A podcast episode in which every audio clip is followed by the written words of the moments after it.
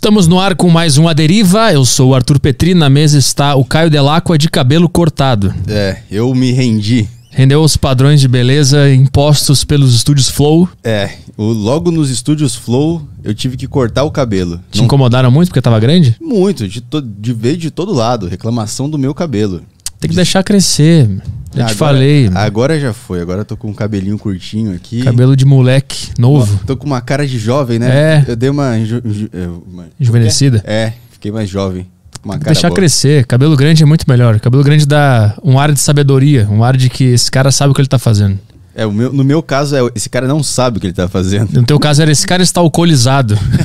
Agora tu pode ficar bêbado e teu cabelo vai ficar normal, né? Não, não dá pra perceber que tu tá alcoolizado. É, quando eu ficava bêbado, meu cabelo ficava bagunçado. Sim, ele ficava amassado, ficava gigantesco. O álcool afeta até o meu cabelo. É. tu acordou faz quantas horas? Ah, eu acordei cedo hoje. Ah, acordei. então tá. Por isso tá com cara boa hoje. Ah, cara boa, tô fazendo exercício, comendo direito. Tô fazendo tudo direitinho agora, cara. Boa, boa. Tô super bem, perdendo a pança aqui, tá maravilhoso. Então vamos pros avisos de hoje. Acessem aí sacocheio.tv para ter acesso ao grupo do Aderiva no Telegram e lá você pode mandar suas questões para os nossos convidados. Hoje mandem em texto, porque a gente está sem fone de ouvido. Então mandem os- as suas perguntas em texto, não em áudio, tá? Pessoal do Telegram. Tem mais avisos, o que mais temos aí? Se você quiser mandar a sua questão pelo site do Flow, pela plataforma do Flow, você pode mandar. A gente tá ao vivo lá e você pode usar suas Flow Coins para mandar sua pergunta para o nosso convidado, que a gente vai ler no final, logo após as perguntas do Aderiva e depois disso a gente vai para os super chats do YouTube. Isso. Lembrando também que a gente tá ao vivo na Twitch TV. Então se quiser acompanhar a gente na Twitch TV, a gente também tá lá. É isso aí, né? Fechou. E também temos o Extreme 21, que são treinos para você fazer na sua casa, usando apenas o peso do seu corpo. Então acesse aí arturpetri.com barra xtreme21 e dá uma olhada lá no Extreme 21, que é uma plataforma com mais de 300 treinos para você fazer e emagrecer na marra, tá? Passou o vídeo? Tá rolando ainda? Tá rolando o vídeo, dá pra cortar? Ah, Corta. arturpetri.com barra xtreme21. Vamos trabalhar então, Bora. que o convidado da deriva de hoje, se eu falar errado, me corrige. Yoshua Stru, certo? Certo. Obrigado pela presença. Obrigado ao Marcelo também por ter fe- feito a ponte, né? Não sei, o Caio entrou em contato contigo. E aí, tu não tá com microfone, tô puxando papo que o cara tá sem microfone. Quer falar aqui? agradecer pelo convite. Eu vi ah, alguns vídeos teus ali no, no YouTube, no Instagram. Tu faz parte do projeto que é sobre viver o Holocausto. E sobreviver de so, eh, a respeito de viver e de sobreviver de ter passado por isso, né? E tu faz vários vídeos e relatos. eh, fala um pouco sobre esse projeto, o que, que vocês fazem lá. É, é- posso falar? É Claro, verdade. Primeiramente, quero agradecer o, o amigo Marcelo por convite para eu dividir um pouco que seja o que aconteceu na Segunda Guerra Mundial, quando eu tinha apenas oito anos de idade. É muito triste a minha história, embora tem muitos outros sobreviventes que eles chegaram a ser deportados no Auschwitz-Birkenau, o mais cruel campo de extermínio. E eu, milagrosamente, me safei da solução final e de câmaras de gás de Hitler e de fornos crematórios por milagre divino. E eu tenho que agradecer ao nosso Deus Todo-Poderoso por ter me poupado. Estou aqui para dar meu depoimento ao que aconteceu na minha trágica infância. Boa tarde para todos. Onde é que, onde é que o senhor nasceu? Eu nasci em 1933, 9 de maio. Data, dia e mês e ano quando o megalomaníaco fascínora Adolf Hitler, que seu nome seja eternamente esquecido, ascendeu o poder na Alemanha nazista. Isso foi quando ele estava começando na Primeira Guerra Mundial, ali de- depois da Primeira Guerra Mundial, ele estava o que qual era o status dele nesse momento em 33? Eh, Em 33 ficamos sabendo que Hitler era um líder de partido nacionalista alemão, trabalhador alemão. E ele revolucionou a Alemanha contra os opositores de uma dogma, de um mito do nacionalismo alemão. Uh, em 1923, ele escreveu na cadeia Minha Luta, Mein Kampf, um livro puramente antissemita. Ele alegou que os judeus é personificação do mal, são parasitas, são financiacistas de guerras. Todas as guerras que fizeram em 1917, 14 começou.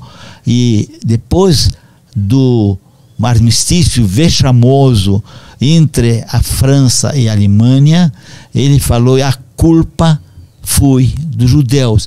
Sempre os judeus eram bodes expiatórios pelo mal que acontece e assola o mundo inteiro. E que, que cidade tu, tu viveu tua infância?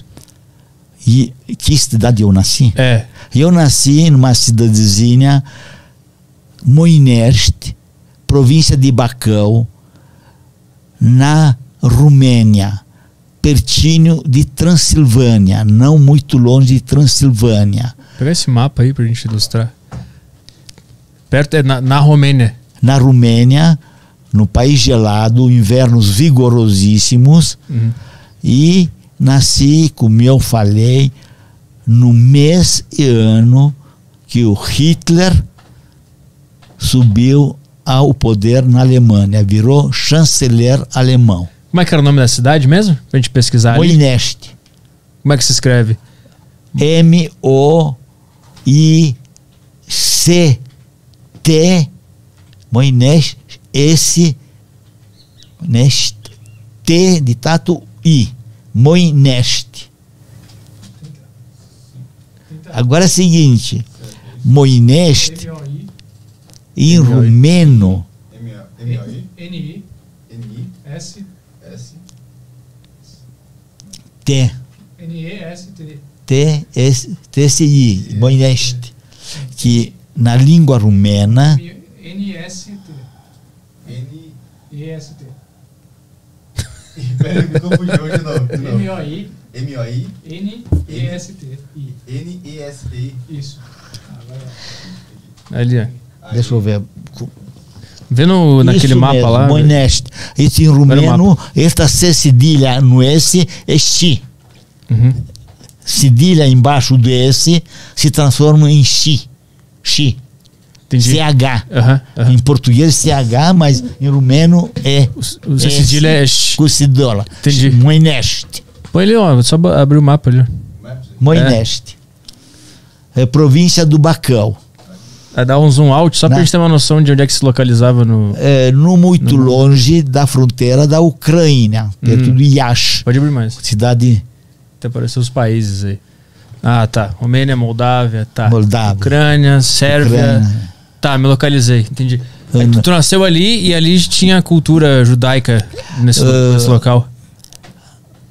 Eu nasci numa família tradicional judaica.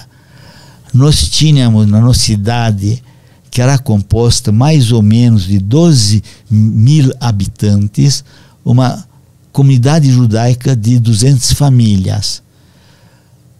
Muitos eram comerciantes, comerciantes de cereais, de assumos, e meu pai era um bem-sucedido comerciante de secos e molhados, cereais entre outros. Todo tipo de miudeza encontrava na loja de meu pai. E tinha muitos que tinha poços de petróleo, que a Moinest era rica em jazidas de petróleo. Eram donos de poços de petróleo. Tínhamos muitos judeus donos de moinhos, que nós estávamos numa cidade agrícola. E em volta da nossa cidade tinha muitos vilarejos cristãos de agricultores. Muitos tinham tinha também marcearias, açougues, relo- reloge- reloge- relogeiros, alfaiates, marceneiros, como em qualquer comunidade. os judeus eram uma classe trabalhadora e pujante. O culto na sinagoga era essa relativa liberdade. Nas festas judaicas, no Ano Novo Judaico, no Páscoa Judaica, as sinagogas eram repletas de fiéis, cultuando a nossa religião com toda a liberdade. E todo mundo convivia bem? Convivia. O relacionamento entre a população judaica e a comunidade cristã era cordial, harmonioso e até amável. Meus pais tinham melhores amigos com prefeito, delegados, tudo melhores amigos do meu pai, professores, e eu frequentei nossa escola judaica chama Heider, só para meninos, que se encontrava hum. perto da minha casa. Os dois anos de idade e eu fui alfabetizado. Meu avô materno de abençoadíssima memória era um seguidor das leis judaicas. Me ensinaram primeiras letras de Yiddish, Yiddish e a língua judaica da diáspora. Todos os judeus que moram na Rússia, nos Estados Unidos, até na China, na Polônia, Hungria, fala esta língua da diáspora, chama língua Yiddish. E é interessante notar que na nossa população judaica não vai se encontrar nenhum analfabeto. Desde tenra idade, ele está sendo alfabetizado. Primeiros bênçãos que a gente faz sobre pão, sobre, sobre qualquer comida se come, era feito em hebraica. Porém, ele era um inspirador meu e me ensinou primeiras regras da nossa religião judaica, como a história atribulada, longo dos milênios, do povo judeu. Ele me ensinou que desde o primórdio da história, o povo judeu foi marcado por perseguições, humilhações, pogroms, pogrom chama assassinado, uma palavra russa, e até assassinados. Porém, o, o marco da violência diabólica aconteceu na Segunda Guerra Mundial, sua época nazista, onde, em nome de um mito infame de ideologia assassina, morreram 6 milhões do nosso povo. Nunca aconteceu na, no anais da história da humanidade tal genocídio, porque em nome de uma raça pura, raça superior e limpeza étnica. A teoria da eugenia e uma teoria insana, uma teoria diabólica hum. que visa o extermínio daqueles incapazes, aqueles que não podem trabalhar, aquele que era um fardo para o povo alemão, para o Estado alemão. Até a gente chegar na, na Segunda Guerra Mundial, eu queria entender a, como é que foi a tua vida até chegar nesse ponto. Como é que a tua infância, tu ficou até que idade na Romênia? Quando invadiram meu país natal, as hordas do exército alemão 1941, aquele rolo compressor que ele conquistou primeiro a Polônia, depois Tchecoslováquia, depois Polônia, depois uh, Bulgária, hum. Tchecoslováquia, uh, Iugoslávia, conquistou também a Romênia. Ah, Eles não lutaram para conquistar a Romênia. A Romênia tinha muitos adeptos simpatizantes do nazismo. Eu sei que o rei Carol I era descendente de família real da família alemã Hohenzollern. Esse era o rei da Romênia. Era o rei da Romênia, esse aí? Da Romênia, Tá. Uhum. rei, nossa pátria Romênia, era um amontoado de províncias. Tinha Moldávia, Oltênia, Muntênia, Moldova e Transilvânia. Em 1890 e tantos, eles pediram da Alemanha um, um ser que se, é, tem sangue real. Então me ensinaram que tem um descendente de reis, chama Carol I. Carol I da família Hohenzollern.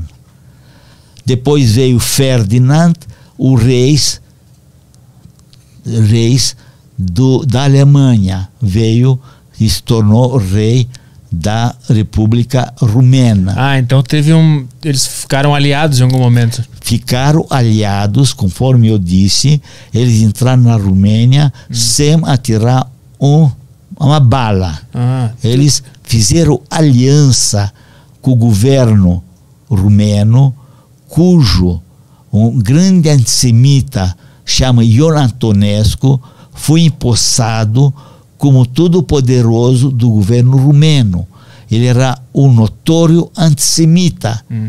Em 1941, invadiram a Romênia, as tropas ocuparam a Romênia com intenção daquela operação chama Barbarossa de atacar a União Soviética. O objetivo deles era conquistar toda a União Soviética, todos os russos. a Romênia já fazia parte da União Soviética nessa época? Não. Não, tá.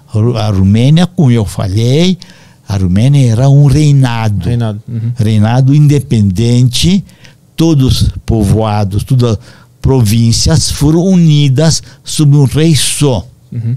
Rei Carol I, 1890 e tanto, Ah, lá- lá. trazido o rei da Alemanha. E tomou posse como poderoso rei da Romênia, porém, ele era uma figura que não apitava muito. Quem apitava era o primeiro-ministro. Era como se for uma fantoche, mas ele tinha poder bastante grande.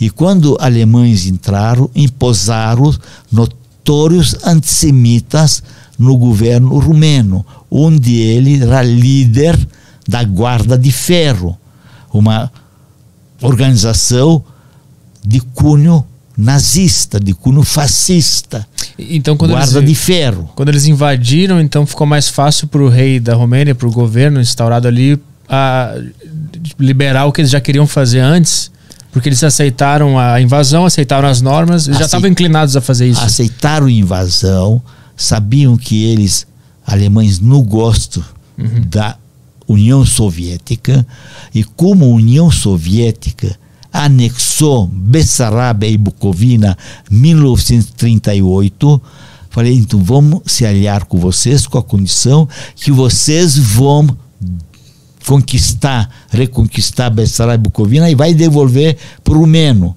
que Bessarabia e Bucovina, duas regiões pertinho da Ucrânia.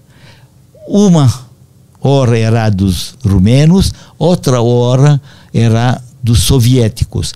Meu sogro nasceu com certidão de nascimento romeno.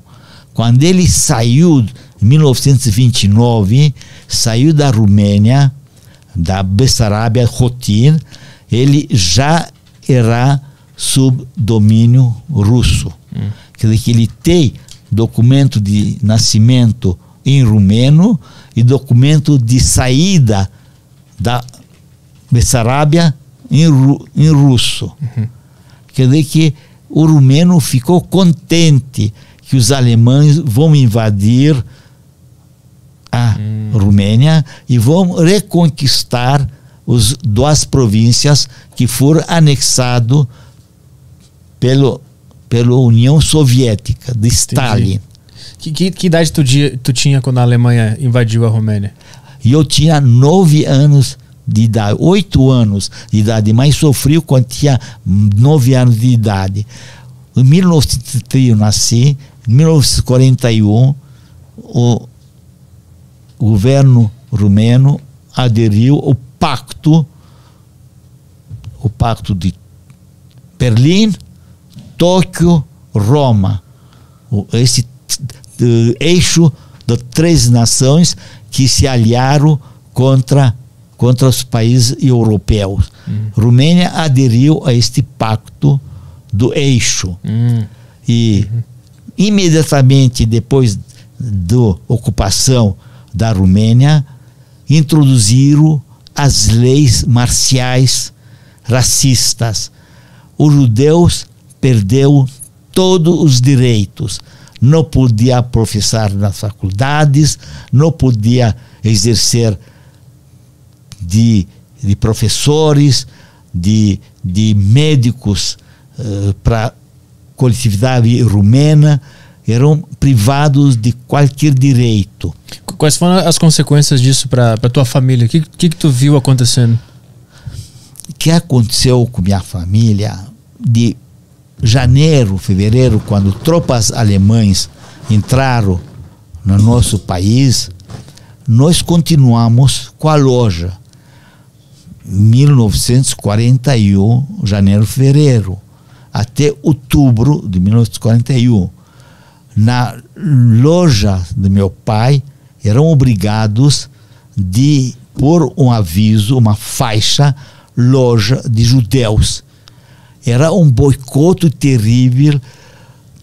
Toda a propaganda antissemita rumena não comprar das lojas onde, onde tem donos, proprietários judeus.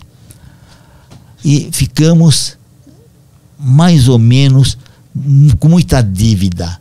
Mercadoria nas prateleiras e sem clientes para vender as mercadorias. Imagina, porém, o marco de violência extrema aconteceu num decreto cruel do governador antissemita rumeno de expulsão sumariamente os judeus de Moineste para outra cidade distante 60 quilômetros para Bacão.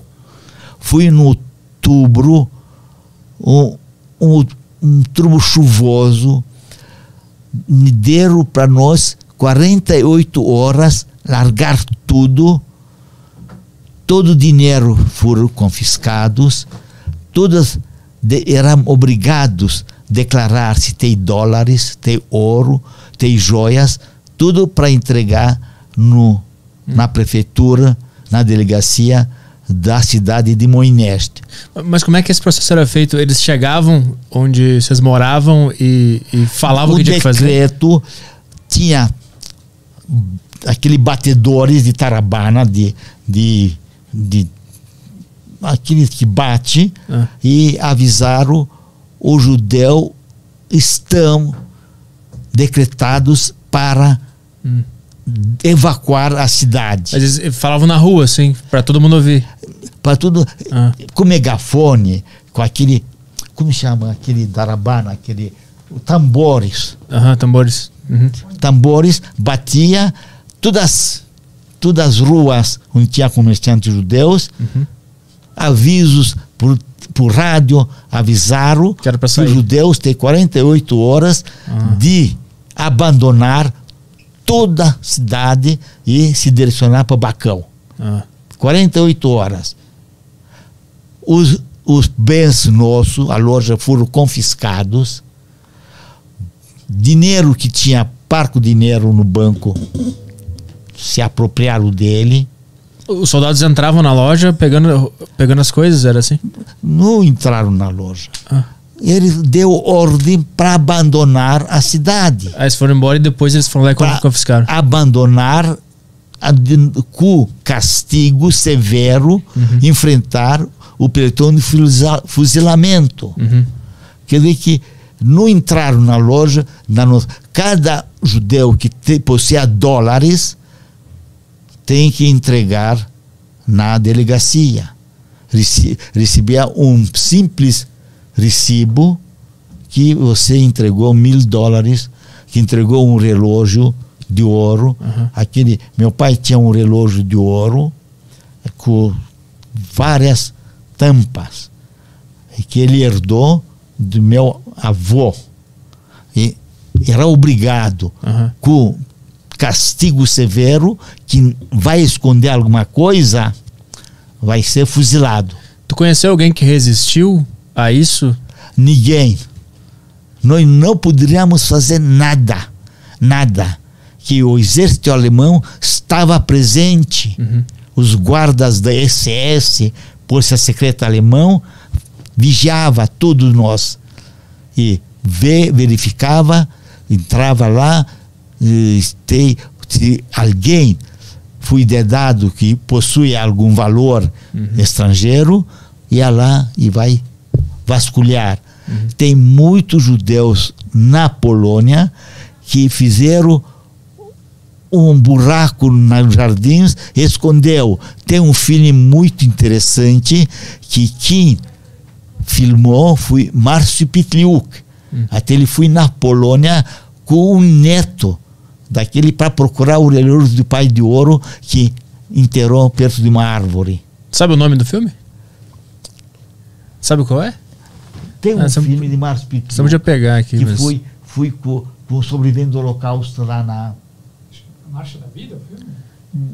Não, tem um filme diferente, Marcha da Vida é outro. Mas tem um filme que mostra que ele foi na Polônia com o neto do sobrevivente para procurar que o avô tinha um filho. E o filho contou, olha, naquele lugar morávamos estar rua rua, e naquele árvore pertinho lá da, da varanda, da, tem uma, um buraco que meu, meu pai, o seu avô, enterrou um relógio. Quer dizer que nós estamos com medo tremendo, pânico, angustiado, a gente, para salvar a vida, a gente, se tinha 200 dólares, devia entregar. Tu tinha, governo. tinha que entregar Meu pai, eu sei que entregou um relógio. Uhum. O relógio que ele tinha estava com medo de não, não procurar ele. Sim, na De- revista, né? revi- revista. Uhum. E, e nós fomos confinados. Bom, antes de mais nada, quero avisar que na imprensa rumena, em letras garrafais, que os judeus não prestam, os judeus são usurpadores do povo, do povo rumeno, o, o judeu, pior espécie, um câncer para a sociedade. Tu- E os rumenos viraram as a casaca. Melhores amigos do meu pai Ah. viraram já inimigos. Hum. E quero explicar que nossa comunidade judaica ficaram perplexos e desesperados por que tamanha crueldade para ser menos, ser mais, ser menos, largar tudo, uma vida construída com muito suor, largar casa, largar amigos, largar escola, escolas foram fechadas. A imprensa nossa Yiddish, parecido um pouco com o hebraico, parecido também com o alemão, foram interditados. Sinagogas profanadas e transformadas em estábulos de cavalos e de vacas. De três sinagogas foram tudo depenados, tudo roubados os pertences de valor. Os Torot, Torá, foram queimadas na praça pública, como alguns livros de cunho judaico, li, se, eh, chamam-se Durim, livros de reza. Foi uma angústia total. Não sabíamos que o destino nos espera.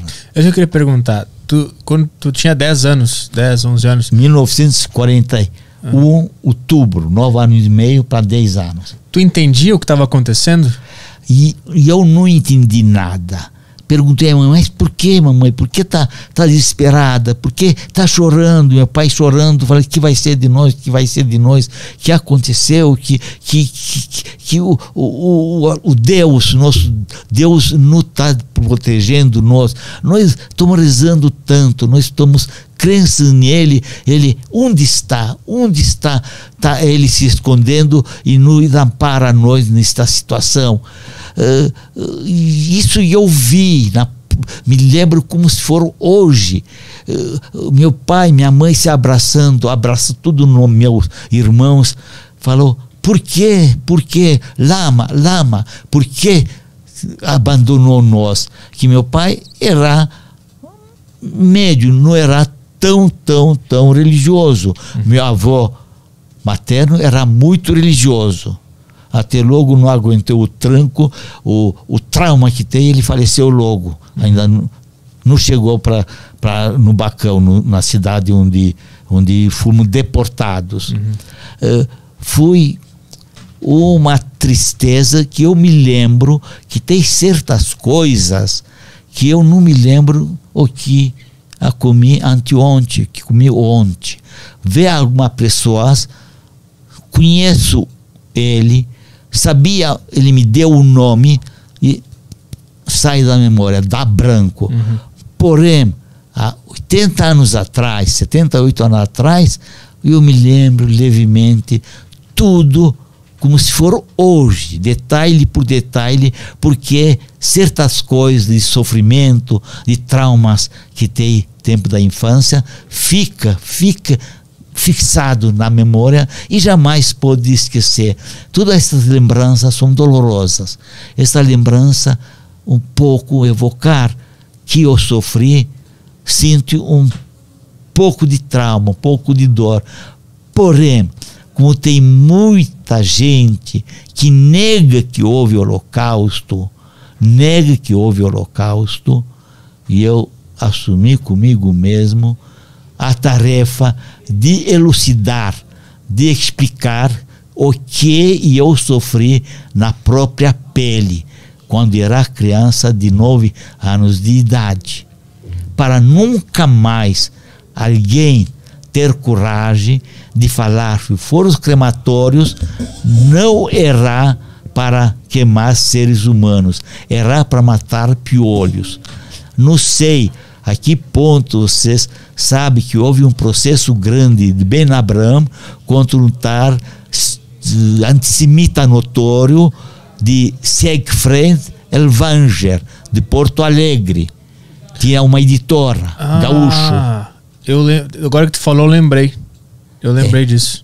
Siegfried Elvanger. Uhum. Em 1997 ou 8 ele divulgava, ele imprimiu dois livros São de livro, cunho né? antissemita. Ele, ele imprimiu o livro Protocolos de Sábio de Sião, de Sérgio Nilos. Ele imprimiu também Minha Luta, de Adolf Hitler. Adolf Hitler, neste livro, ele explica que a raça judaica é uma raça ruim, um câncer para a sociedade do mundo inteiro aproveitar para te perguntar, quando vocês estavam na Romênia e estava tudo em paz, chegava a notícia, ó, oh, tem esse cara aqui que está na Alemanha, ele está falando essas coisas? Chegaram notícia na Romênia, meu pai comentou, olha o que está acontecendo na Alemanha, olha um nazista notório, um Soné Israel, chama inimigo do povo judeu. Ela falava com hebraico e yiddish com minha mãe. Uhum. E nós estavam ouvidos.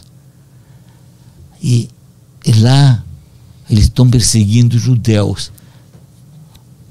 Tem o livro dele, Minha Luta, que artigos Rubeno escreveu deste. E lançou na Romênia, tradução em rumeno, ah. esse livro Minha Luta. Neste livro Minha Luta, ele menciona muito o livro do Sérgio Nilos, um escritor, jornalista russo. Ele fazia parte da hierarquia alta russa. Ele escreveu o protocolo. Não sei a que ponto o senhor Caio o Arthur. senhor Arthur sabe o que consta neste protocolo de Sabe-Sião. Não, não sei.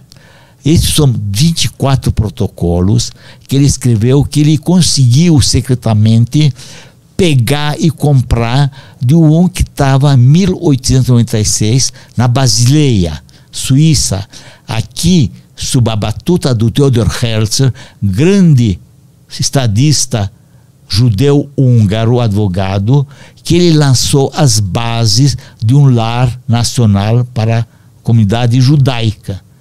Aqui ele inverteu, inverteu as, as coisas e falou que lá nesse congresso eles emitiram um protocolo como que fazer que os judeus vai conquistar, vai submeter todos os gentios a seu comando. Ah, entendi. Vai fazer o, tudo que os capitalistas estão na mão dos judeus, tudo capital.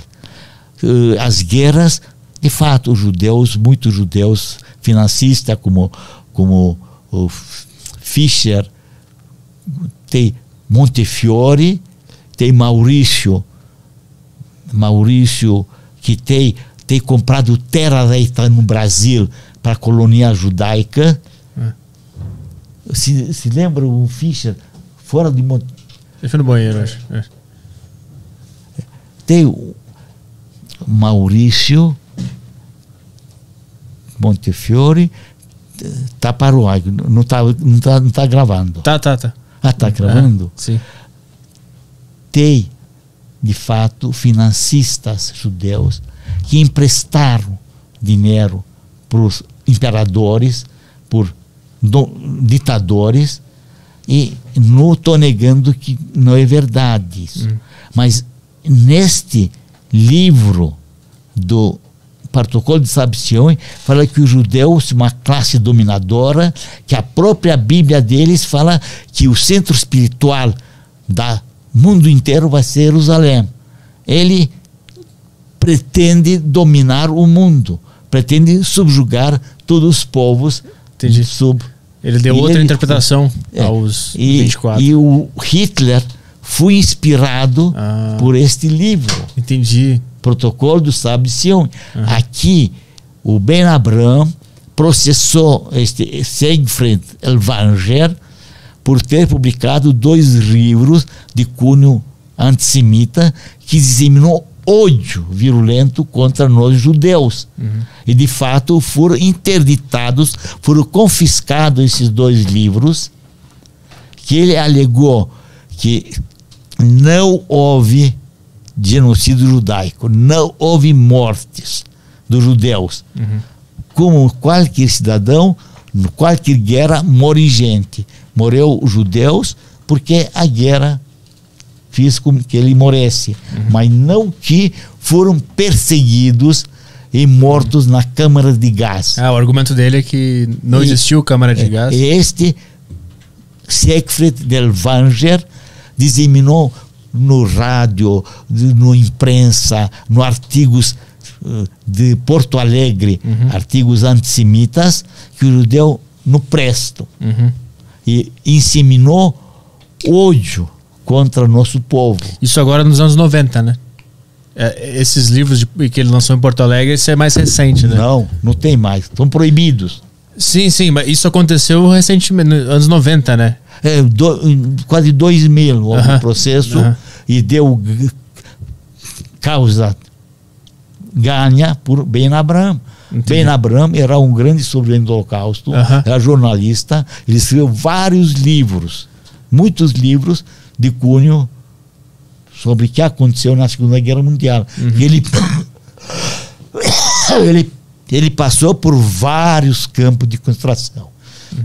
Inclusive, passou por Majdanek, por Dachau, Auschwitz-Birkenau, e a mulher dele, a Miriam, que não era casada ainda, passou nos, no campo feroz para mulheres, Ravensbrück, onde morreu Olga Prestes Maia.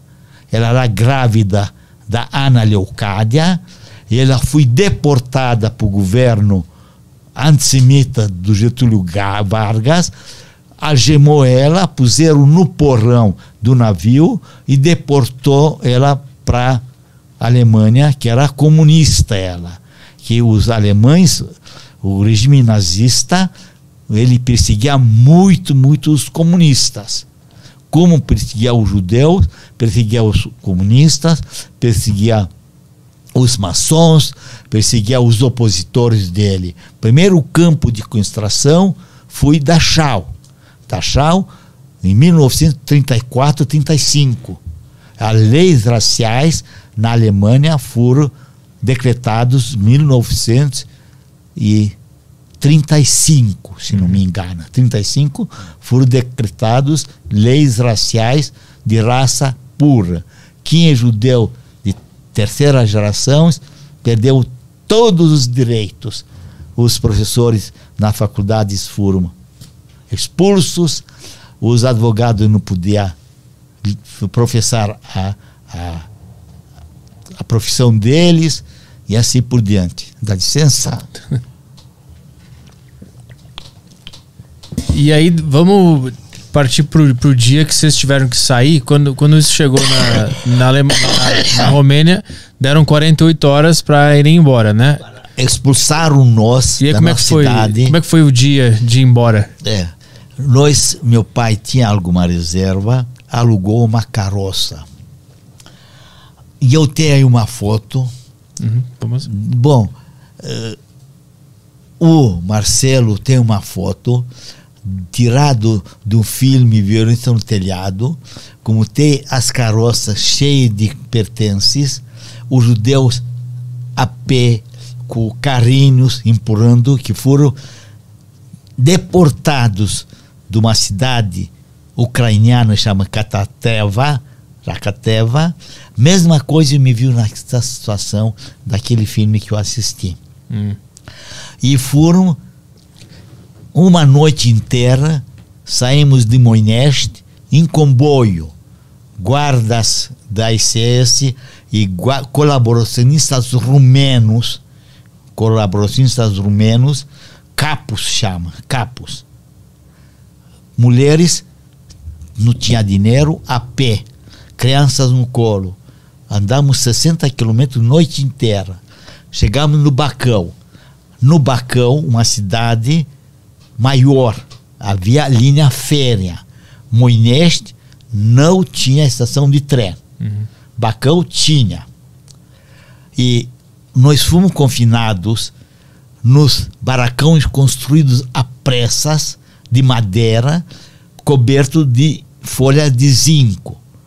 Deram para nós colchões infestados de palha, infestados de piolhos e pulgas endêmicos sem nenhuma estrutura, estrutura, saneamento básico, sem uma higiene, condições piores possíveis, imagináveis. Me lembro como hoje minha mãe se pôs a mão na cabeça quando nós fomos para o casa, descarregamos tudo e confinamos num cantinho, no barracão de madeira, para ficar esperando alguns dias que nós vamos ficar provisoriamente, temporariamente lá, uhum. depois nós vamos ser enviados por trem, por trem em outro país, e o adulto iam trabalhar. E adulto iam trabalhar em umas fábricas para o governo alemão. Depois ficamos sabendo que posteriormente, que aqueles que voltaram com o Farrapos Humano 45, contaram horrores que aconteceu. Depois vou contar que eles contaram para mim, que eu ficou gravado mesmo na minha memória, uhum. embora eu tenha 88 anos, mas graças a Deus a memória minha funciona de tempos remotos, de 70 e tantos anos atrás. Muitas vezes eu esqueço mesmo, o nome de uma pessoa que eu veio há pouco tempo. E aconteceu que nós ficamos, ficamos, ficamos até 1942 nesses barracões fedorentos, sem uma mínima, mínima higiene. Seminha para fazer no inverno rigoroso, nossa cidade fisiológica foi aquele tormento que o buraco onde fazia a necessidade se encontrava 100 metros para frente no campo aberto. Uhum. O frio violento, meses de janeiro, fevereiro, dezembro, 30 graus, 35 graus abaixo do zero. Nevava, me lembro do, do inverno rigoroso, com muito, muita neve. Água racionada. Comida deixava de, de satisfazer qualquer ser humano. Minha mãe, de abençoada memória, colhia grama no campo e com gordura de galinha fritava para vivermos mais um dia. Uma mísera migalha de pão fazia a diferença entre a vida e a morte. Quantas pessoas estavam nesse barracão? Neste barco tinha 60 pessoas. Uhum. Barraco grande, tipo militar, com lençóis, a gente, uma irmã carregou, separar uma família do outro com lençóis. Os ratos, a gente via lá em cima. Muitas vezes, não ter que comer, se não vamos acreditar. Batia no rato, pegava o rato e depois fazia uma fogueira e comia carne de rato. A fome atormentava a gente. E, e, e, os soldados, eles mostravam algum pingo de. Não tinha um pingo de compaixão, um pingo de piedade, uma fagulha de piedade. O clamor e o grito de socorro dos prisioneiros que estavam lá confinados ouviram, encontraram ouvidos surdos, mocos ninguém não se compadecia da, da gente. Pouca gente, su pena, não se compadecia, não ajudava, porque muitos cristãos piedosos, de bom coração, queria transferir alguma comida, alguma fruta, maçã. Quem era pego era castigado com cadeia. Uhum. Era proibidíssimo ajudar os judeus. Proibidíssimo. Uma ditadura tão cruel contra nós judeus que eu não, não entendi, mas por que, papai? Por que, mamãe? A mãe chorava e falava: Nós estamos esperando o Messias, nós estamos esperando que o, o Deus vai mandar o Salvador. E Salvador uhum. Não chegou. A, a, fé é uma coisa que fazia as pessoas conseguirem superar aquela, aquela situação? A fé, a fé em Deus, a fé que dias melhores virão, superaram as dificuldades da vida. E eu superei a trauma da vida lendo uns 30 anos atrás, 40 anos atrás, li um livro do Emil Victor Emil Frankel, um grande psiquiatra, que hum. era já psiquiatra da Viena, vienense, ele é o mentor de logoterapia. Uhum. Logoterapia é uma ferramenta que ajuda a pessoa a superar as dificuldades da vida. Como pular os empecilhos, como superar as. Ele, Victor Emil Frankel, escreveu um livro muito, muito bom, como ter esperança, ter fé, sentido, né? ter um objetivo na vida, saber que alguém precisa de você, que alguém necessita de você, dá para você coragem, ser resiliente e aguentar pesadelos, esses sofrimentos. Ele escreveu um livro, Significado da Vida, Sentido da Significância da Vida. É o em busca, Victor Emil Frankl. É o Em Busca de Sentido? Em Busca do Sentido. Esse, eu li isso aí. Muito interessante. Muito bom. Ele passou vários campos. Ele ajudou muitas pessoas que estavam no fim, no fim de sofrimento, para não pôr fim à vida. Tem muitos judeus tão desesperados, tão desesperados, tão sofridos, que ele se jogava na, no Auschwitz, no arame farpado, para serem eletrocutados por fim à vida. Nesse barracão que tu ficou, tu viu alguma coisa assim? De pessoas que não aguentaram? Não, não vi, mas viu gente morrer de tifo. Meu irmão, de dois anos de idade, dois anos de idade, o nome dele Svili, ele morreu em 1943, no rigoroso inverno, 1943, de inanição. Hum. Falta de roupas adequadas, falta de alimentação, subnutrição, que era magro assim. Não tinha leite para alimentar, ele morreu de inanição, que nós ficamos de 1941, outubro, até 1944, no barracão, esperando o comboio de trem para pegar nós e ah. transportar. Então muita gente morreu de causas naturais nesse barracão. Não morreu de causas naturais, morreu de causa subnutrição.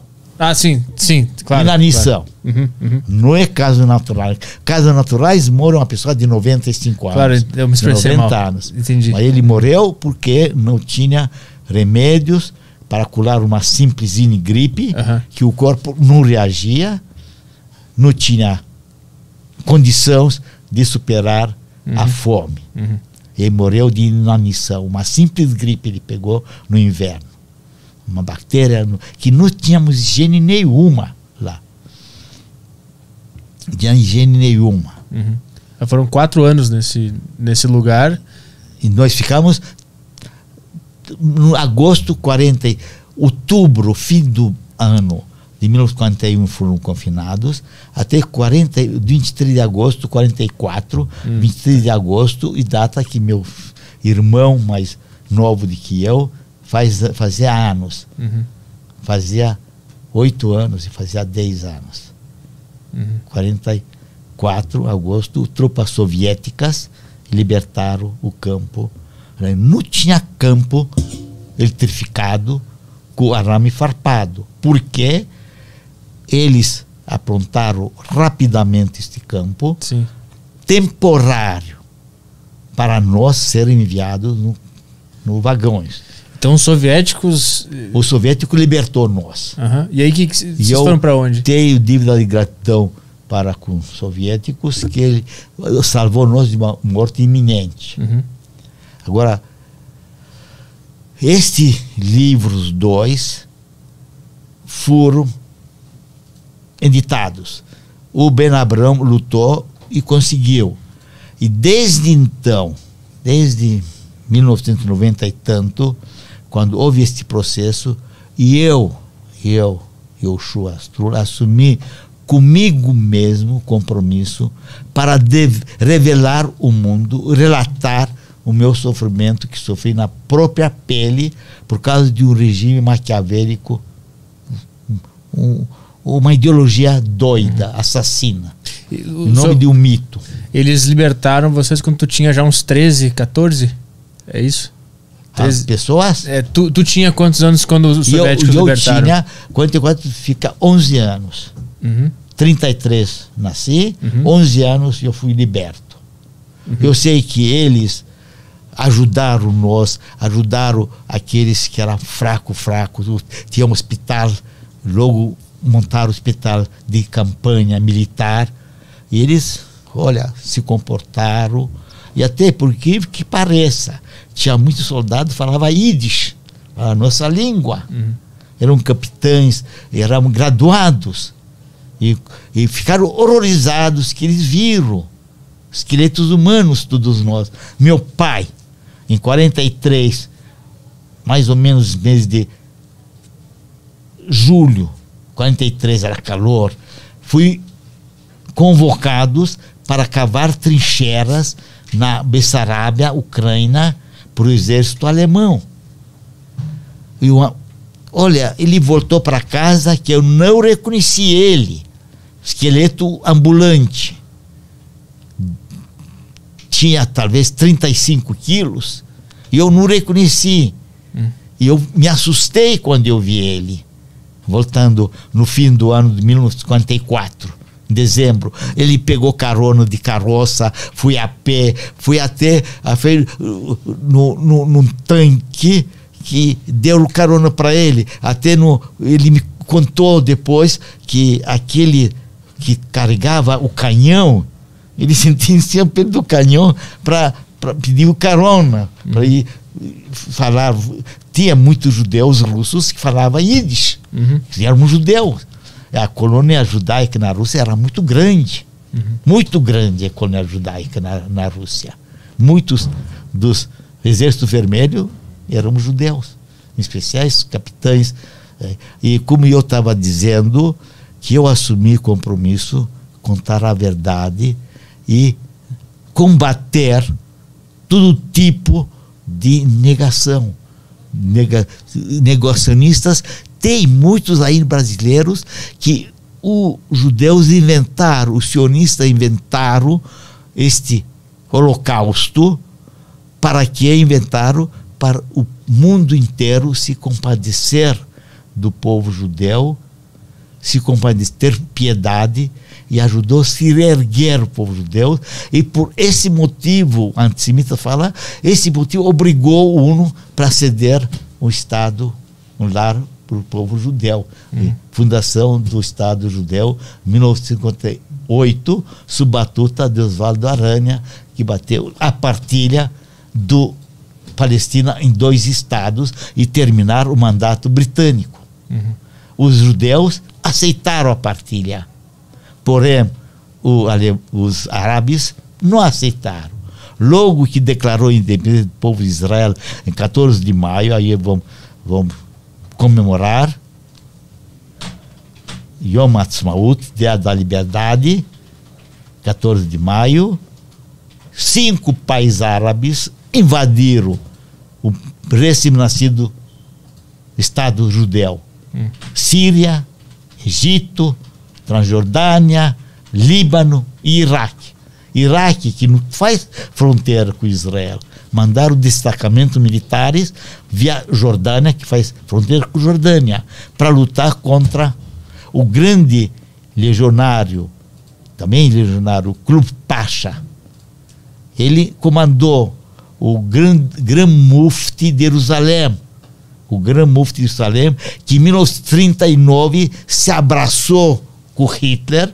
Ele deu a ideia, 39, que Hitler falou para Mufti, Gran Mufti de Jerusalém, que ele quer expulsar os judeus da Alemanha, Judenrein, sem judeus, Alemanha. O Mufti falou: como se vai fazer isso? Vai mandar eles para a Palestina ocupar nossas terras, judeu? Não, mata eles. Ele seguiu o conselho do Mufti. Sabia, Marcelo? Gran Mufti de Jerusalém se encontrou com Hitler e falou, Hitler expor para ele que não vai querer judeus na Alemanha. Ele falou, como se vai fazer? Vai expulsar o judeu? Onde eles vão? Vão vir na Palestina? Vão conquistar terras dos árabes? Ele falou, mata eles. Ele seguiu Sim, o conselho do Gran Mufti de Jerusalém. Caraca. E por esse motivo, e eu estou aí. Uhum. aí por esse motivo, que até então eu fiquei calado. Minha esposa não sabia nada, nada, nada que aconteceu na minha infância. Uhum. Uh, Para relembrar um passado tão doloroso, provoca uma certa comoção Sim. interna, interior. Uhum. E a gente ficou calado, até que viu que os sobreviventes, poucos que restam, não abrir a boca para contar a verdade.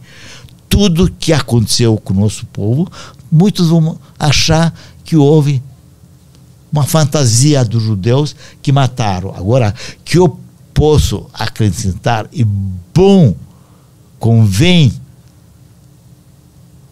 contar e relatar que o Hitler, a ideologia de eugenista infame do Hitler, não visou só os judeus.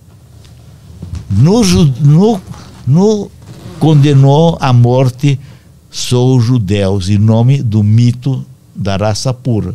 Ele exterminou ciganos, exterminou negros, exterminou opositores do regime, exterminou próprio povo alemão, foi exterminado aqueles que não tinham a condição de trabalho, deficientes físicos e mentais, aqueles que não conseguia trabalho, uhum. não conseguia trabalhar devido a alguma deficiência físico, cego, surdo, não era útil para o Estado, não merecia viver. Uhum. Câmara de gás. Fica sabendo que nos sanatórios, onde tinha muitas pessoas retardadas mentais, com doença de Down especiais, eles foram mortos por, por injeção letal. Avisaram as famílias, os diretores do instituto, que ele morreu de morte natural. Hum. Mandaram o pacote com pertences do, do morto, que ele morreu de morte natural. Mas fui morto por eutanásia, em, em nome da facilitar a vida dele, para não sofrer, uhum. dava trabalho para o Estado, dava médicos pesados ficar tomando conta deles, enfermeiras, que tem muitos que eram débeis mentais, uhum. não merecia viver. Em nome Sabia da, disso? Da, sim, essa eu sabia. Em nome da, da raça pura, né? Raça pura. É. Limpeza étnica. Sim. Raça superior, onde não haveria deficientes físicos. Quando vocês estavam vivendo isso, vocês sabiam que esse era um dos objetivos do Hitler? Não sabíamos nada. Sabíamos que nós fomos confinados de uma cidade pequena, Moineste, onde não havia estação de trem, para a cidade maior, onde havia linha férrea, para ser transferido, onde os adultos vão trabalhar e vão ter uma vida melhor. Ah, isso que eles, eles Alimentação. Uhum. Prometeram para nós Entendi. que vamos esperar mais um pouco, mais um pouco, mais uhum. um pouco, que nós vamos uhum. ter uma vida melhor quando os adultos vão começar a trabalhar. E... Agora, aqui eu quero hum. enfatizar, enfatizar que minha mãe era boa cozinheira, boa faxineira, arrumava qualquer empreguinho na casa de, de uma mulher cristã que tinha poder aquisitivo e trabalhou das sete da manhã até dez da noite. Onde ela descascava batata para fazer comida de batata, descascava casca grossa, trazia na mochila dela que no, no, e pegava. Se a cristã fala, que isso? Ah, eu trago para fazer sopa, casca de batata, uhum. grossa, com folha de cenoura, com alguma cenoura, assim cozinhava à noite, fazer sopa e, e viver mais um, um, dia. Foi uma luta feroz para a sobrevivência. Uhum. E sei muito bem, me lembro como fosse que ainda dói. Aí eu estava com o nariz quebrado e eu fiz uma correção. Quando tinha 10 anos de idade, 43, minha mãe deu algumas moedas para ir comprar leite e pão. Redondezas. Do, do barracão? Né? Dentro do barracão, tá. saía. Uhum, uhum. Minha mãe tinha alguns trocados, deu alguns trocados para mim, vai lá, compra leite, um litro de leite e compra minha bengala de pão. Uhum. Fui lá, comprei. Quando eu voltei, me cercaram dois de 13, 14 anos. Começou a me xingar, viram minha estrela amarela ah, na como... lapela. Tinha, era obrigado a usar? Obrigatório. Mostra, tu trouxe, ah, né, uma... No, olha, esta, esse daqui era símbolo do judeu. Tinha que usar isso aí no estrela, peito. Estrela de seis pontas. Uhum. Aí era Jude. Estava escrito. Uma estrela humilhante. Uhum. que identificavam eu e eu como judeus. Me cercaram, me xingaram, fedorento, judeu fedorento, judeu sujo, assassino de Jesus. Hum. Na minha inocência de 10 anos de idade, falei, juro, juro que não fui eu. Hum. Não fui eu que matei Jesus Cristo. In- Inculcaram no povo rumeno o ódio virulento contra nós judeus. Que nós não prestamos, uma raça, uma raça nojenta, uma raça, uh, um câncer para a sociedade rumena. Eles são culpados por sofrimento do povo rumeno nesta guerra que eles inventaram esta guerra. Culparam sempre os judeus terem inventado esta guerra do Segunda Guerra Mundial. É- Essa etapa onde, onde se podia sair para comprar pão já era. Poderia se- sair. Não tinha cerca. Mas aí era quando os soviéticos tinham liberado já? É, mas tinha guardas do lado e que eles não queriam que a gente fugisse. Aham. E tinha guarda, ah, onde você vai? Comprar na padaria pão. Ah, mas isso antes ou depois dos soviéticos chegarem lá? Antes, quando Ah, antes. tava, Entendi. tava sob ocupação eh, de nazistas, o campo estava confinado os judeus lá. Entendi. E que aconteceu que eu apanhei, saiu sangue, cheguei em casa tudo molhado, sujo, fiz até deu até o, quando eu me lembro desse episódio dá um nó na garganta, dá, dá um mal de estômago, dá um dá mal de estômago. Minha mãe falou, o que aconteceu? E Eu, eu larguei, me bateram, larguei o litro de leite que era de vidro. Quebrou o litro de leite, larguei tudo e corri, me safei deles. Que não se eles iam me apanhar, que eu era bem magrinho, bem ligeiro, fui, saiu correndo, fui no baracão e falei, minha mãe deu, socorreu, e desde então, meus 43 que eu apanhei, um ano inteiro fiquei confinado dentro do baracão, não me deixaram eu sair, brincar, pegar ar. Uhum. Imagina só, menino de 10 anos, ficar obrigado a ficar dentro do baracão. De, de, no inverno, um frio congelante. No, no verão, um calor escaldante. Piolhos por todo lado, pulgas pulando. E, o horror que a gente sofreu. Eu sei que eu peguei, peguei a doença de pele. Minha mãe comprou da farmácia potássio que cheirava um cheiro terrível para passar no corpo. Falaram que eh, é bom para sarar feridas no corpo, tipo sarna. Eh, olha, quando eu me lembro dessas coisas, nem, nem quero comentar. Esse, as famílias levaram reservas de dinheiro para lá e o dinheiro foi acabando naturalmente, né? É, ca- acabaram, uma, uma sopa rala dava para nós. Eu, olha, no campo, o mais precioso objeto era uma tigela de, bar, de barro com uma colher. Se você não tinha tigela de barro para comer um, uma vez por dia uma sopa rala, com pouco batata dentro, com repolho, não tinha o que comer.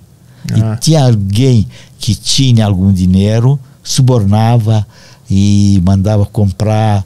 eh, bom, a gente se virava. Eu sei que muitos morriam, muito. Ah, ele morreu, ele de tifo, tifo exatimático, devido ao frio, devido ao o, o piolhos endêmicos e faltava remédios.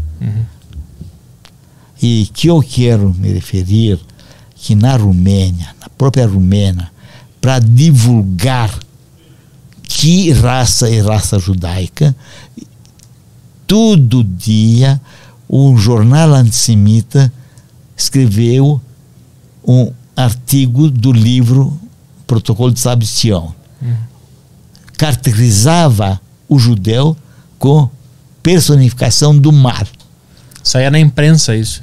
e saía na imprensa, todo dia de manhã, um outro artigo, fascículos desse livro do, do Vladimersko Serginilos. Que inspirou. Se você vai entrar em Google, quem era Sérgio Nilos, inventou, ele plagiou de um livro do Joly Boyer, um, um escritor francês, que ele comparou o Maquiavel com Montesquieu.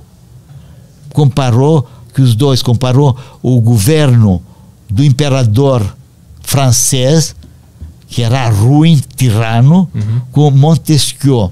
Maquiavel era como fosse imperador. Maquiavel eh, era um homem ruim, ruim, ruim.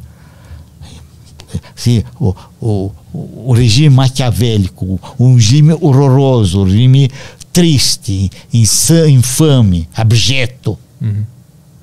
E escreveu todo dia um artigo sobre protocolo dos sábios de Siões, pintando o judeu personificando do mar. Câncer da sociedade. Por isso que aqueles meninos então bater, Bateram, ti. que suflaram na cabeça dele, o judeu não presta. Sim. O judeu foi que assassinou Jesus Cristo. Uhum. Então não merece viver. O judeu. Olha, seguinte: qualquer fim tem um meio. Para justificar os fins deles para a raça pura, justifica o meio porque assassinaram Sim. tantos judeus. Dizem que os fins justificam os meios empregados. Em nome da raça pura, matou ciganos, matou negros, matou homossexuais, matou tudo que é deficiente físico mental, que um fardo do Estado. O Estado foi feito para crescer, para não gastar dinheiro com inúteis. Essa aí é teoria eugenista.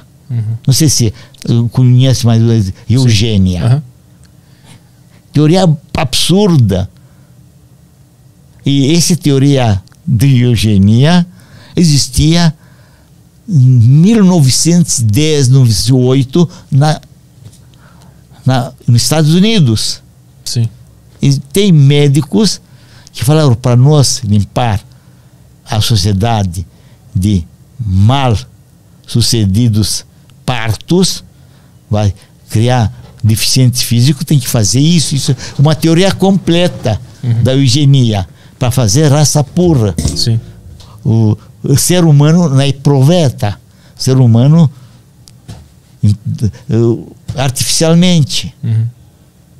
tipo robô Sim. perfeito, sem intervenção da fêmea e do macho.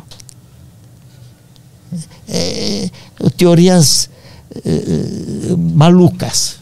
De- deixa eu perguntar, quando os soviéticos foram lá libertar, existia um confronto, um combate? Ou eles estavam em maioria? Como é que foi? Olha, quando eles reconquistaram Moldova, a primeira região que eles reconquistaram foi Moldova, onde eu estava, morando que era pertinho da Ucrânia. Em 1944, houve 1943, os alemães, junto com o exército rumeno, lutaram muito em Stalingrado. Não conseguiram furar o cerco para Moscou. Eles lutaram, lutaram, lutaram e não conseguiram. Os russos aguentaram o cerco um ano e meio. Eles também comiam o pão que diabo amassou. Os russos sofreram muito em 43 na cerco de Stalingrado. Se eles iam conseguir chegar no Moscou, mesma coisa que aconteceu com Napo- Napoleão Bonaparte em 1812. Napoleão Bonaparte, com todo o exército da Europa, foi contra a Rússia. O que aconteceu? O inverno russo acabou com tropas francesas, como acabaram com as tropas alemães. Em 1953, aquele inverno rigoroso não permitiu para alemães avançar. E este fato deste inverno e se dá o, o, a sorte grande minha, eu sou sortudo, que eu não fui enviado no trem de gado. Porque apanharam muito no 43 no Stalingrado e todo o esforço de guerra era para mandar trens de tropas alemães para a frente russa. Meninos, meu pai, que nós não éramos muito longe da ferrovia rumena, contaram que garotos de 14, 15 anos com fuzis eram enviados para a frente russa para aguentar o frio, para lutar contra os russos. Mas os russos, que são muito, muito acostumados com o inverno rigoroso, aguentaram. E eles não conseguiram furar. Uhum. Tem muitos filmes que mostram o cerco de Stalingrado uhum. e como os russos aguentaram e aí, as tropas alemães. E aí até que até quando vocês ficaram nesse barracão sob domínio do soviético? Nós sob domínio soviético em 44 no fim do ano, dezembro, nós recebemos de volta ordem para voltar a nossas casas ah, uhum. e nós se reerguemos. Uhum. Mas antes disso, para não esquecer, 1952, fim do ano, dezembro, me lembro como hoje. Nós, de antemão, de antemão, recebemos ordem que de manhã cedo tem que se direcionar todos nós. O ponto de concentração vai ser ferroviária rumena, estação, palco, o pátio da ferroviária ferroviária de Bacão. Recebemos, sei que minha mãe costurou o nome na mochila de cada, cada pessoa. Yoshua, Mickey, Leão, todos nós, meus irmãos, meu, meu pai. Meu pai ainda estava lá no Bacão, no, no, no Baracão. Uhum. Em 43, que ainda continuamos a ficar, que os o exército rumeno não tinha soldado para cavar as trincheiras, convocou os judeus que podiam trabalhar e foram lá para Transnistria, perto de, de, da Bessarabia.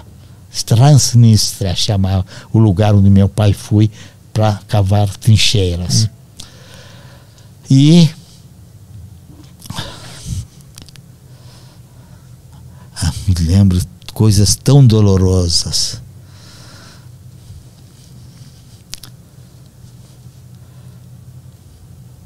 Eu comecei a contar sobre.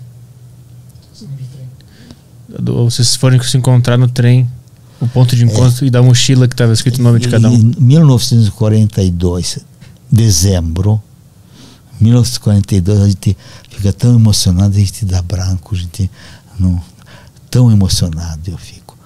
1942, dezembro, nós fomos convocados para ir na estação ferroviária de Bacão que não era muito longe.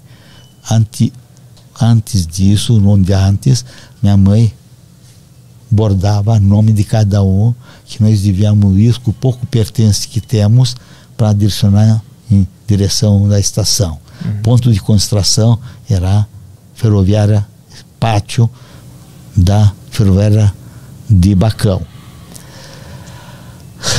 Nós fomos acordados pelos tambores megafones com gritos de capos, répede, répede, rápido, rápido para sair, para adicionar em direção à estação. Fui sete e meia, oito horas da manhã. Um frio, 35 graus abaixo do zero. Eu sei que tremia. Eu estava com os pernas embrulhados em jornal para amenizar um pouco o frio todo mundo obrigados que tinha campos diferentes periferia do Bacão. Tinha muitas cidadezinhas pequenas, vilarejos, que foram concentrados no Bacão, que não havia linha férrea. E fu fomos lá, Bacão era um quilômetro distante de onde eu estava confinado, Baracão. Chegando lá, um quadro macabro toda a estação cercada de polícia secreta alemão da SS, com aqueles botas reluzentes, submetralhadoras, ternos Victor Hugo, ternos bacanas, toda de 5, 5 metros, um guarda, todo cercando. Um mar de gente no pátio, cheio, velhos de bengala, mulheres com criança no colo, berrando as crianças de fome e frio. As mães com crianças nas pernas, segurando, gritaria, cães ferozes, pastores alemães rosnando. Olha, um barulho infernal. Me lembro como se fosse hoje aquela estação repleta de gente. Os capos, de longe, viu comboio de vagões vazios, uma rampa de madeira. Os capos com chicotes falaram repede, repede, rápido, rápido. Os chefes de guarda dos SS, schnell, schnell, schnell, mandavam os, os capos mandar os judeus subir rápido a rampa do trem. Mais ou menos duas horas da tarde, nós sofremos vento, frio, em relento, sem comida. E eu sei que minha mãe pegou uma garrafa de água, de vidro, que não existia plástico naquela altura, e dava cada um um gole de água, pelo menos para. E ela arrumou alguns pãezinhos que tinha malai, malai e, e de um negócio de farinha de, de polenta que lá rumena é famoso de polenta, uma maliga. Polenta que tinha muito mais milho do que grãos de trigo. Tinha farinha de polenta, dava migalha para amenizar um pouco a fome. Duas horas da tarde, uma nevasca, um frio um, e um vento gelado. E eu vi de longe, bom, por enquanto, os judeus entrando nos vagões, dando vagões. De longe, trouxe vagões vazios, sei de onde vieram, vagões para acoplar. Devido ao frio gelado, os dedos não, não obedeciam. Ou talvez por causa de, de um defeito na acoplagem, ou que eles não conseguiram ou, ou eles ficaram preguiçosos naquele frio para acoplar mais vagões, que dava trabalho acoplar vagões vazios. Eu ouvi batidas das tábuas de madeira fechando as e sobraram mais ou menos uns 500 pessoas, entre eles minha família. Eu comecei a chorar para minha mãe porque não acordamos cedo para chegar a ser transportados em outro lugar onde talvez seja melhor no outro lugar de que nós sofremos aí tanta, tantas privações. Uhum. Direito nenhum, não podíamos ir na praça pública sentar. Estava aviso grande, faixa, proibido para cães e judeus e cães. Proibido para judeus e cães. Transporte público, esquece. Clubes, nenhuma tipo de entretenimento. E como veio ventania tão grande e próprios soldados, próprios capos rumenos estava tão tão tão tremendo de frio que também o vento gelado batia na, no rosto. Eles estavam com, com de, eu, eu também tinha um negócio que, que minha mãe me crochetou para proteger os ouvidos e recebemos ordem voltar no campo, esperar a segunda convocação. Então eu chorei, como eu falei, que, porque não saímos desse lugar infernal. E eu espero, felizmente, até hoje, que não chegou outra conversão que eles apanharam muito Stalingrado. Aí veio a história minha que eles apanharam e todo esforço de guerra alemão era para mandar tropas novas para a frente russa. E aí, desde 43, desde que não conseguiram furar o bloqueio, os russos começou com a ajuda americana, eles ajudaram muito os americanos, os, os soviéticos. Se não fossem americanos, o Hitler conquistava toda a Rússia. A máquina de guerra alemã Blitzkrieg era poderosíssima. Avião em Luftwaffe ele dominava os céus que o russo não estava pronto. Por que não estava pronto?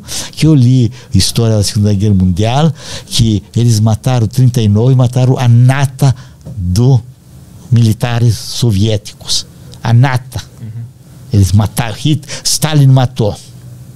Matou somente que eram opositores da política do Stalin, do política de coletivização na marra, coletivização, fazer kolkhoz, com comunidade junta, tiraram as terras dos poucos gente que tinha terras, fazer comunidade junto. E tem muitos que eram contrário à política, política do Stalin. E ele matou todo mundo. Né? É, matou opositores, mandaram para a Sibéria, confinaram, e eles perderam toda, toda a hierarquia militar especializada russa. Eles no início apanharam muito.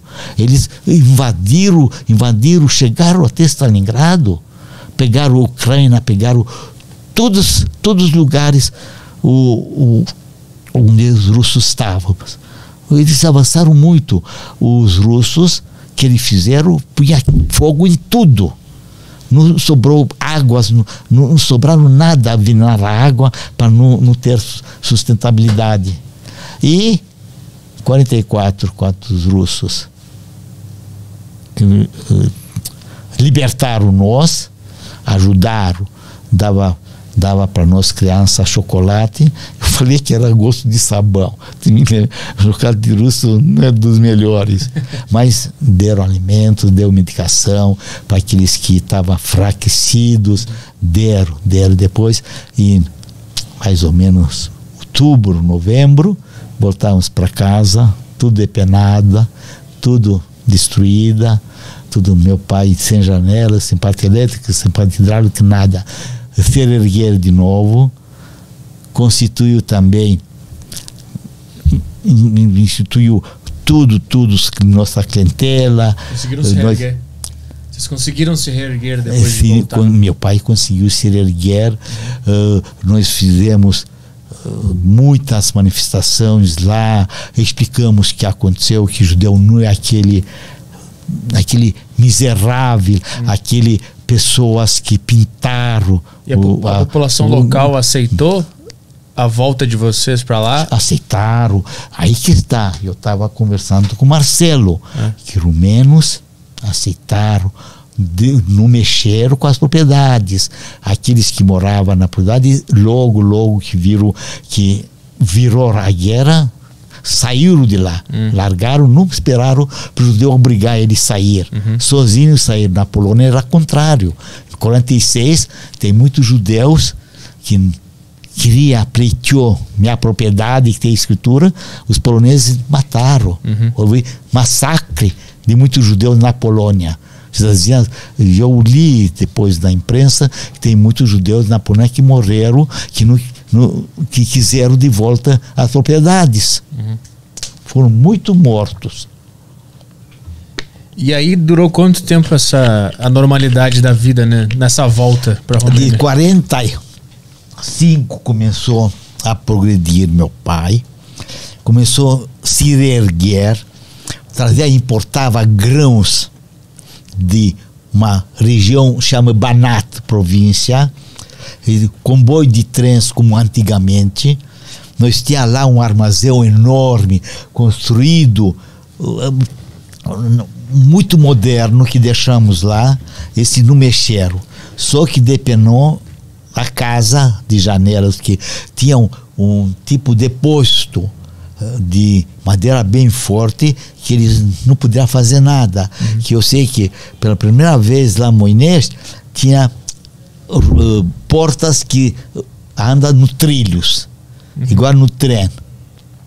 E meu pai com, com, encomendava bastante. Meu irmão já mais velho saía lá para comprar da produtores rurais cereais e enviaram por, por carroças, que não caminhões, carroças mais, e nós se erguemos até 47. Hum. Dois, três anos, de 44, 47, fim de 44, 57. 47 no meia, meado, meados do ano, veio um decreto cruel também, que não vai existir mais particu propriedade particular. Uhum. Tudo vai ser concentrado no Partido Comunista, no Partido Central. Tudo, tudo. Meu pai de empregador tinha já oito empregados, virou simples empregado. Do Estado. Empregado do, do Estado uhum. rumeno. Uhum. Mandatura cruel. Por esse motivo, a minha mensagem é para lutar e combater, repudiar qualquer extremismos, sempre sendo da direita ou da esquerda. Hum. Qualquer ditadura, autoritarismo não serve para uma, uma sociedade civilizada. E eu acho que aí, no Brasil, eu conheci de verdade o sabor da liberdade. Mas vocês saíram da Romênia por causa do comunismo? Por causa do ditadura comunista. Uhum, uhum. Como e eu tenho um irmão que em 1946, logo que libertaram, furou as fronteiras da Romênia, que o comunismo não deixava os judeus sair. Uhum. Furaram e chegou Israel. Ele faleceu na Primeira Guerra na primeira guerra contra os árabes, em 48. Uhum. Justamente no início da guerra. Eh, a, a independência foi em 48, em maio. Em junho ele faleceu.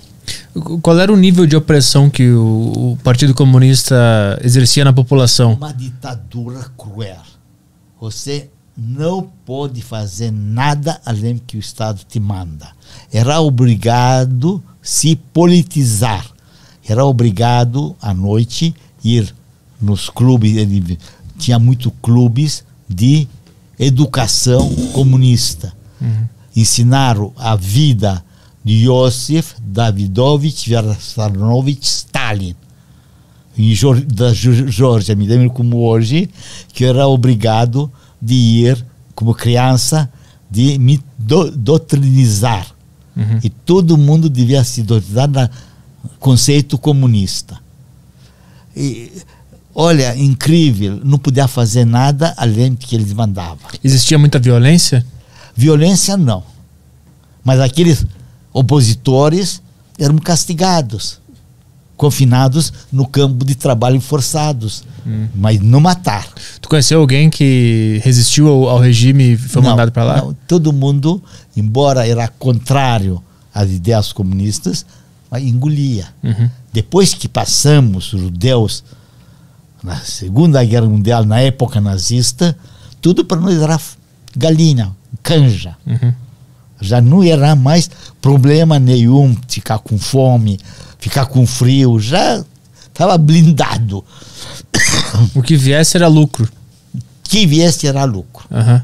E era tudo, tudo, tudo à la vontade. Uhum. Mas direitos, ficar só, só de lado do comunismo. Não poderia falar mal de Georg Desch, ou mal de Nikolai Ceausescu ou de Stalin. Todas, era culto à personalidade. Todos os lugares, lojas, foto do Stalin e do líder comunista rumeno. Uhum. Impostaram, todos antissemitas foram presos aqueles que perseguiam muitos judeus. Fica sabendo, em 41, quando a Alemanha ocupou a, a Romênia, Romênia uhum. imposou Ion Antonescu, líder da Guarda de Ferro. Não sei se ouviu, Guarda de Ferro, uma organização ultranacionalista.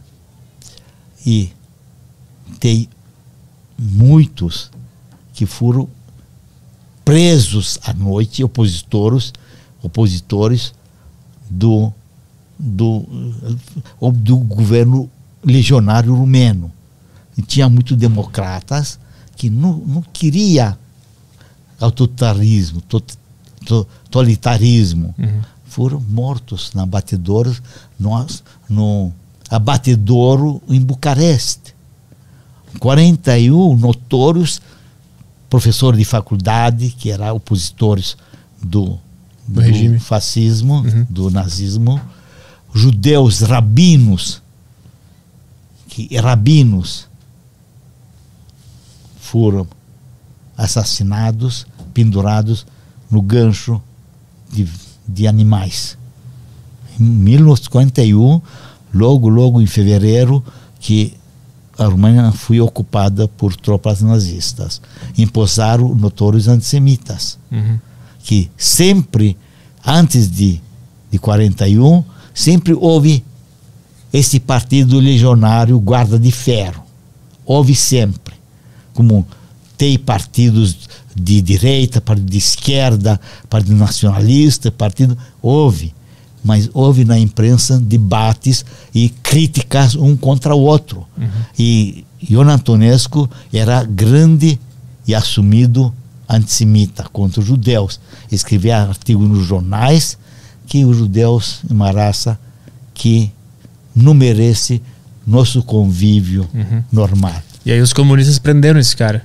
É, matou logo. Ah, mataram mesmo. Primeira coisa que fizeram execução sumária. Entendi. Todos, todos esses notórios uh, perseguidores dos judeus uhum.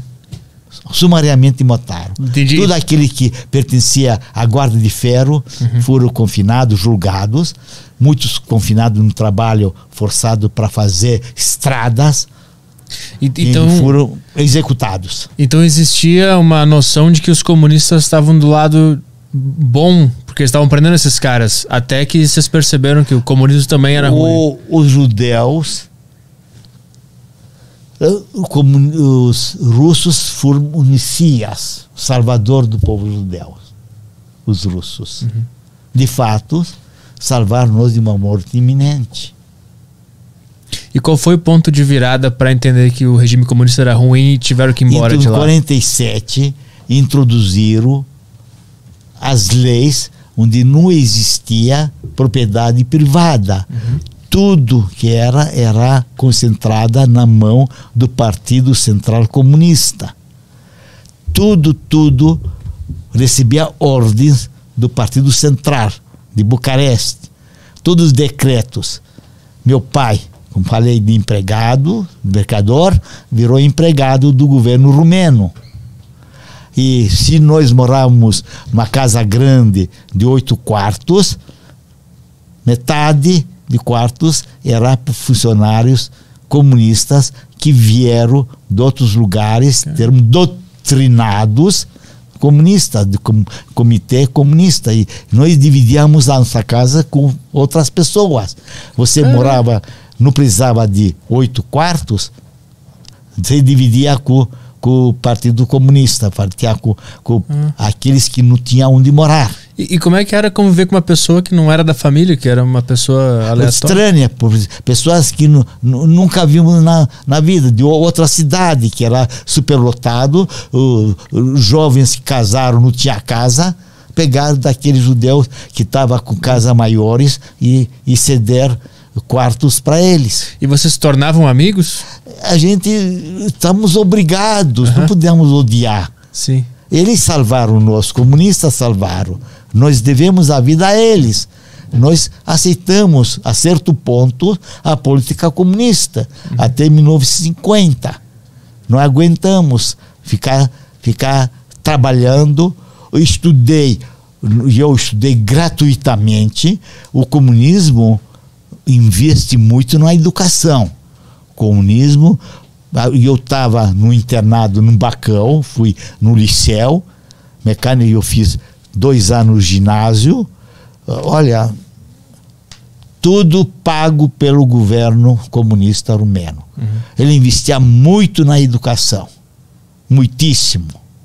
Quer dizer que um fator positivo do regime comunista é esse. Por esse motivo, lá na Rússia, existem muitos, muitos médicos, muitos cientistas. Eles conseguiram a bomba atômica logo. Eles conseguiram antes de virar o Gagarin, Yuri Gagarin, virar com o foguete a Terra, no espaço. Eles foram primeiros. Depois vieram os americanos. Era luta, uhum. guerra fria entre russos. E estou dizendo que a Rússia, país civilizado, aculturados. Muitos cientistas, o Mendedev, aquele que, que inventou a tabela geométrica, tabela de, das, dos uh, elementos. Ah, da química? Sim. Como é que é a tabela? Mendedev.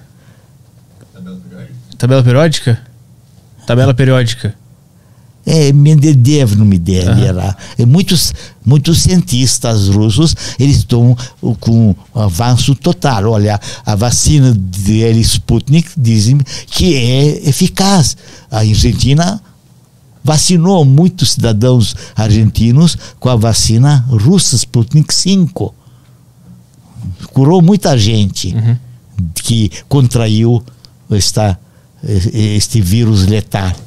Quer dizer que um país avançadíssimo, uhum. É, um país que se compara aos Estados Unidos. Guerra Fria, era até 1970 e pouco, cortina de ferro, porque a cortina de ferro não deixou ninguém sair de lá. Que tem muitos que não gostavam da tal comunista, queria a liberdade, que nosso mundo nasceu tudo no ser humano para ser livre. O, o direito universal é ser livre. Nossa ética judaica fala o principal não é você estiver livre. Enquanto existe pessoas que não somos livres, você deve ser considerado que é escravo. Enquanto outros não somos livres, você também não está livre. Uhum. Tem que haver liberdade total. O Sartre, filósofo francês, falou: o ser humano nasceu para ser livre não para ser escravo de ninguém. Ninguém mandar em ninguém. Uhum. Cada um, o seu livre arbítrio, pensar livremente e agir conforme a vontade própria. Ninguém não pode impor teorias absurdas para você seguir as teorias de um regime totalitário. E aí, como é que e, foi o dia que o teu pai ou a tua família decidiu sair de lá?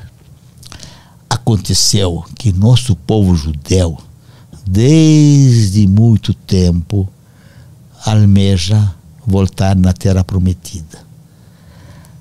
Na nossa festa de Páscoa está no final. Ano que vem estejamos livres em Jerusalém. Nossa perspectiva de vida e alme, almeja para fazer subida, chama, aliás, subida para terra prometida, terra do povo judeu.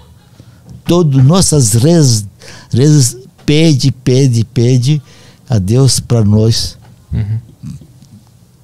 ter, faz parte do Estado judeu.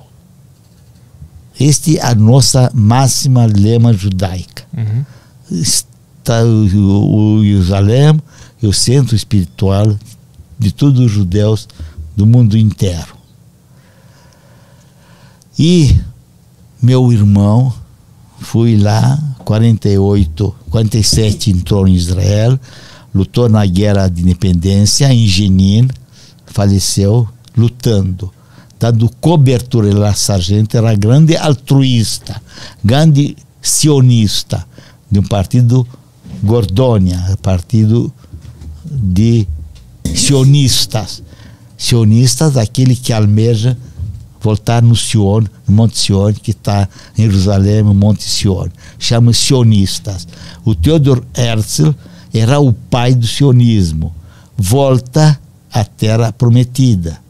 Ele convocou o primeiro congresso em 1897 na Basileia, onde ele pôs as pedras fundamentais num lar judaico, exigindo do governo otomano, que o governo otomano até então dominava a Palestina, o governo otomano. Uhum. E ele pediu do governo otomano autorização. Depois que veio a Inglaterra conquistar outro congresso, ele exigiu do premier britânico um lar nacional. Em 1921, 21, a Palestina caiu na mão dos ingleses, mandato britânico e declaração Balfour. Se você vai entrar em Google, declaração Balfour, prometeu, era primeiro-ministro da Grã-Bretanha, prometeu para os judeus um lar nacional para o povo judeu, junto com os árabes. Lar Nacional, Declaração Balfour. E acontece que demorou, demorou, demorou até ver Segunda Guerra Mundial e o ONU decidiu que de fato os judeus têm direito a, um, a uma pátria, um uhum. lar. Então obrigou na, no ONU, muitos países votaram a favor de partilha da Palestina entre judeus e árabes, sob, como eu falei, batuta do Oswaldo Aranha. Em novembro de 47, fui batendo o martelo, divisão da Palestina entre judeus e árabes. Judeu aceitaram, árabe não. Demorou, demorou, demorou. David Ben Gurion declarou independência de de povo judeu, independência de Israel e criou Estado moderno de Israel. Você recebeu, recebeu essas notícias do que estava acontecendo? Claro, notícia de, de uh, meu, meu irmão, antes da independência, mandou cartas, mandou, mandou, falou, oh, fui, demorava mais ou menos três semanas de chegar cartas, mandou fotos, euforia que houve lá em Tel Aviv, quando ele declarou a independência do Estado judeu, todo mundo dançando na rua, uhum. e logo Dois dias depois, cinco países árabes invadiram esse estado de Israel. Uhum. O Egito tinha aviação, tinha tanques, tinha canhões, tinha aviões, tinha tudo. Israel quase não tinha nada. Jordânia, Mufti de Jerusalém, com a legião árabe dele, em cima do desse Estado de Judeu conquistaram a parte oriental do onde está Muro de Lamentações, que foi liberto em 1957 sete, na Guerra de Seis Dias. Foram libertos pelo que eles provocaram, árabes. Uhum. E se juntou Abdul Nasser, se, se, se juntou com Jordânia, com a Síria, contra Israel em 1967. Contra Israel. E Israel, seis dias, acabou com a aviação egípcia, acabou com a aviação de Jordânia, do Líbano, acabou e conquistou muitas terras. em 48, também na Guerra de Independência, Israel, que não tinha quase exército nenhum, não tinha nada treinado, não tinha canhões, não tinha aviões, não tinha... milagrosamente conseguiu derrotar os exércitos árabes. E em 48 já Israel conquistou muitas terras dos árabes. Uhum. Em 67, Nasser provocou Israel que eles brecaram navegação dos barcos judias no canal de Tirana, do Eilat boicotaram, não queria mais que o, o Israel seja, uh, seja uh, os barcos navegar para o Estreito de Tirana, chama Estreito de Tirana. Aí veio guerra seis dias, uhum. que Israel acabou com todo o exército egípcio. Chegou, conquistou quase na beira do canal de Suez.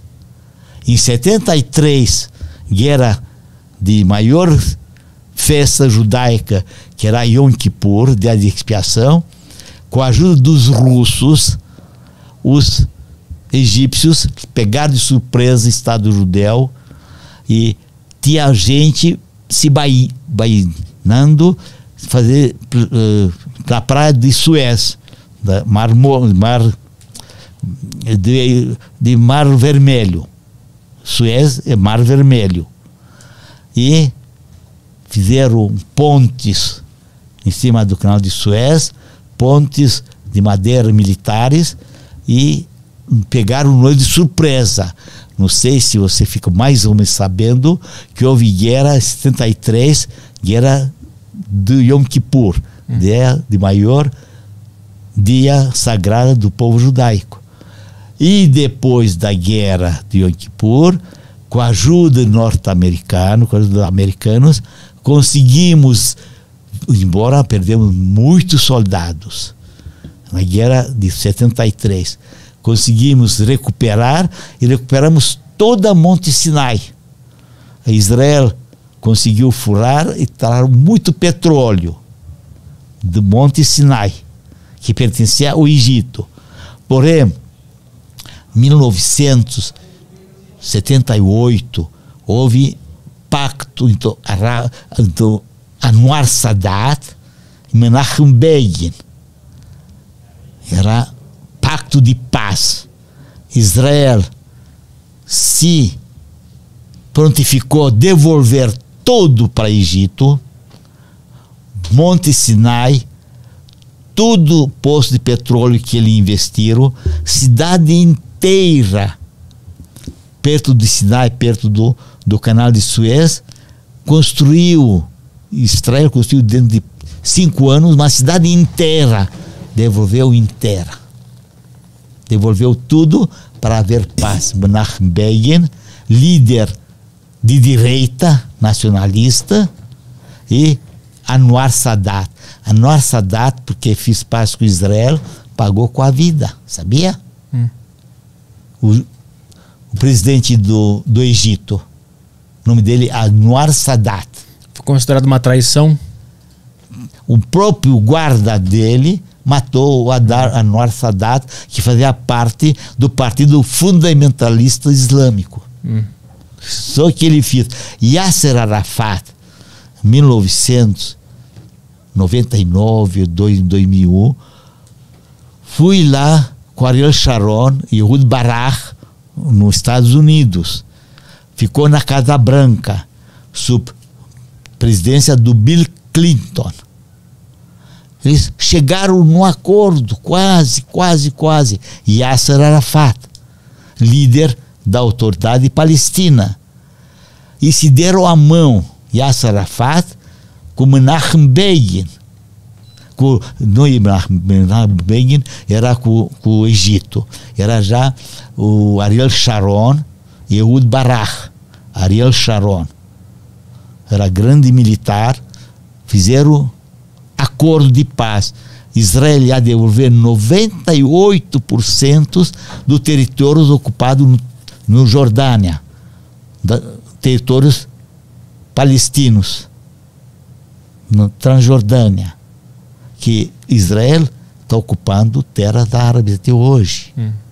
Está hum. ocupando, está fazendo assentamentos judaicos na Jerusalém Oriental, onde a maioria são árabes. Por causa tem guerra agora, que vive Netanyahu enquanto eles não querem a paz, sentar na mesa, fazer negociação de paz, nós não vamos devolver nada.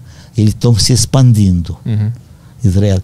E aí, no acordo de paz entre Yasser Arafat e Ariel Sharon e Ehud Barak, ele talvez recebeu alguma mensagem de alguma autoridade terrorista, de uma organização terrorista como Hamas, eh, Al-Qaeda ou, ou Hezbollah, se você vai concluir o pacto, nós mata toda a sua família. Ele pegou de manhã cedo sem saber, pegou o avião, foi embora. E o pacto ficou nulo. Ficou sem efeito. Israel ia pagar a indenização para 2% de territórios que vai ficar na mão de Israel, que não poderia ceder, era para a segurança judaica, devia manter esses dois pedaços de terra e ia pagar indenização ou trocar por outras terras. Chegaram tudo no acordo. E ele pisou no acordo, voltou para o uhum. Ramle, onde era sede da autoridade palestina. Durante toda aquela conquista e reconquista que estava acontecendo quando estava na Romênia, vocês tinham vontade de ir para lá? O problema é que nós estamos até assim da ditadura comunista. Como eu tinha um irmão em Israel, um irmão, nós não sabíamos que ele tinha morrido. Hum. Falaram para nós, para minha mãe, meu pai sabia, Falaram para isso, para poder desligar. Eu botei um pouquinho mais, um pouquinho menos de vento aqui. Falaram para minha mãe que o Herman, nome do meu irmão, ficou prisioneiro na mão dos árabes. Na troca de prisioneiros, ele vai ser liberto. Hum. Minha mãe insistiu com meu pai. Agora, se Israel se tornou um país, os rumenos exigiram do Estado de Israel mil dólares por cabeça para deixar o judeu sair de lá.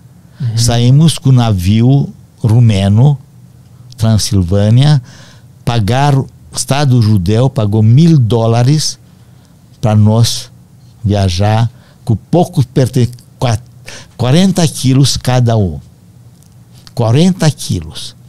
Eu sei que meu pai tinha alguns dólares que ele fez no baú de madeira fazia furos, enrolava os 100 dólares, enfiava no, no baú de madeira, que não podia sair com valor, hum. nem com ouro, nem com moeda estrangeira. Era para deixar Nada. Lá. O Partido Comunista se apoderou.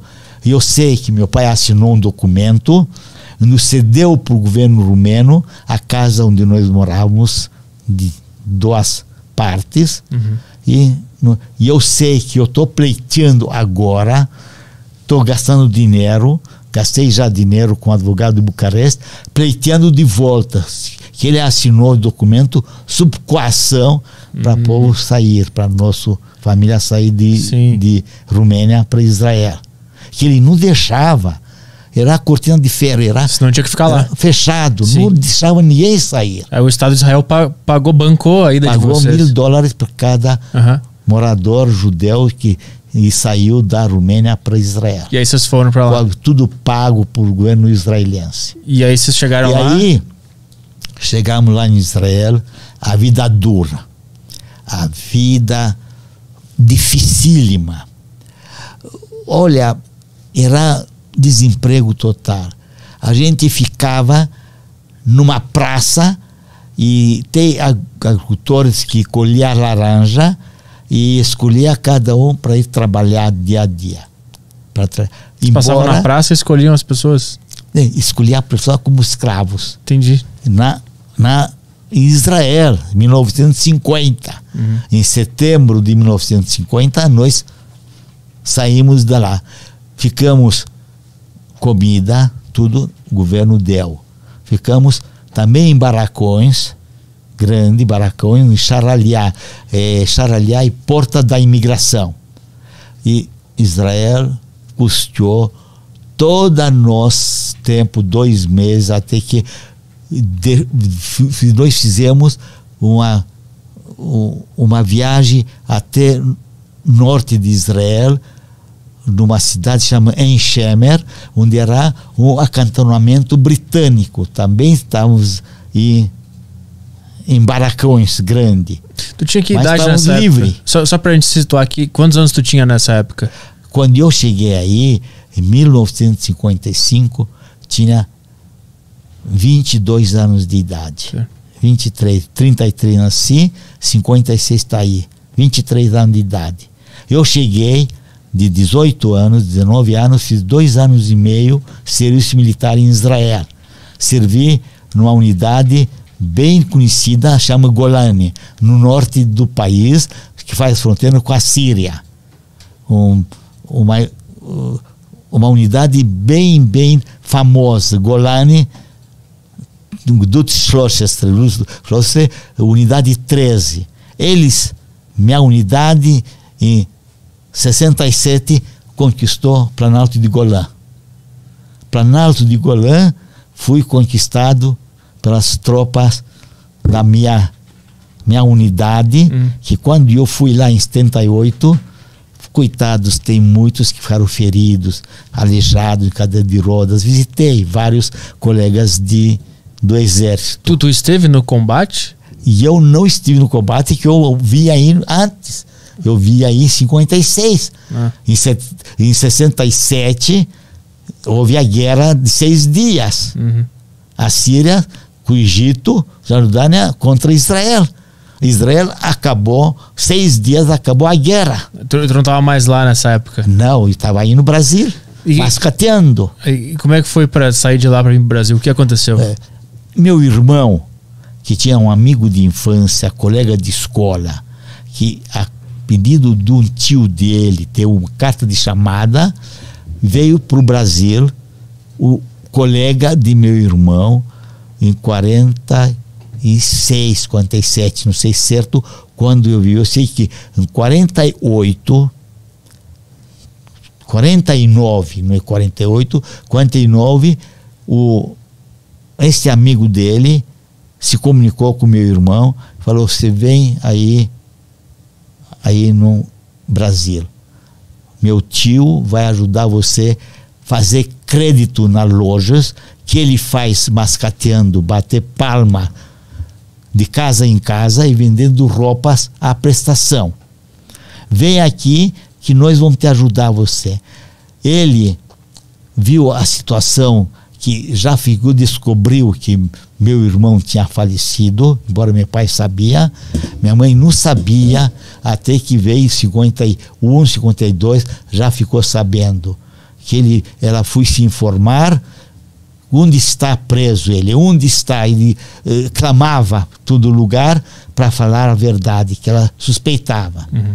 Ela convenceu meu pai sair da Romênia sob autoritarismo soviético e vir para o Israel se juntar com o filho dela. E com outro filho que também furou a fronteira ilegalmente saiu da Romênia. Eles foram ilegalmente da Romênia, furaram a fronteira para Hungria, Hungria-Áustria, que tinha uma relação sionista joint americana que ajudava os judeus com o dinheiro, com o transporte, com tudo, para emigrar para o Estado judeu. Uhum. E meu irmão mais velho recebeu essa carta, ele foi embora, 49, foi embora para o Brasil. Uhum.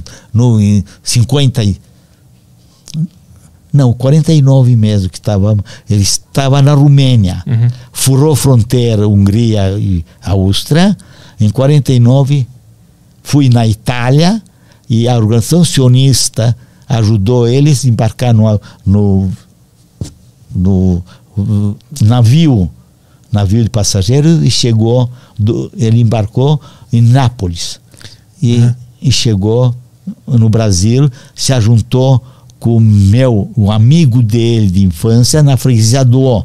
E tu ficou na Romênia nessa época? N nós em 59 já estávamos em Israel. Ah, da 59 você estava em Israel. 49.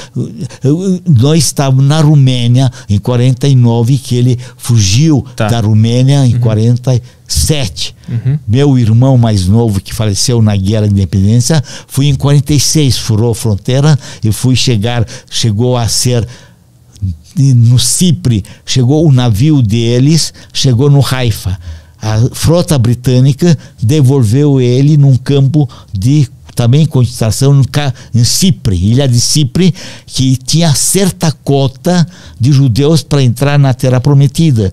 O mandato britânico não queria fazer desgosto para os árabes, não deixava muitos judeus para emigrar lá em Israel. Uhum. No, uhum. Não era Israel, era Palestina. Uhum. Não deixava. E tinha certa cota por ano para entrar judeus lá e deportaram todo. Não sei se eu já assistiu o filme Êxodos. Não. O, o navio que levou imigrantes uh, sobrevivendo do Holocausto para Palestina e os tropas soviéticas. E o senhor tem que ler esse livro, Êxodos, de Leon Uris. Êxodos, do Leon Uris. Você leu, Marcelo? Ir no banheiro. já. Tu, deixa eu tu, tu foi para Israel e teu irmão estava no Brasil. Foi, foi isso? É. Os britânicos não deixavam os judeus em grande número de entrar lá na Pra não desagradar os árabes. Tinha certa cota. Uhum. uhum. Por ano, X judeus pode entrar. Não deixava para não fazer desgosto para os árabes. Os árabes era contra a imigração judaica para Tinha que ser uns pouquinhos para não atiçar a fera ali. e eles fugiram da Partido Comunista. Ele, Hermann, que faleceu na guerra, era grande altruísta, grande amante de, de Israel. Ele foi primeiro, em 48, ele em junho, um mês depois que eclodiu a guerra, ele faleceu na luta de Jenin, que ele era graduado, ele tinha já experiência militar. Desde a Romênia, ele, ele aprendia que nós tínhamos na Romênia organização Gordônia sionista clandestina que fazia doutrinar os jovens na mentalidade judaica para a terra de Israel. Era amante do, do judaísmo, amante do, do Israel. E este meu irmão, 40, e-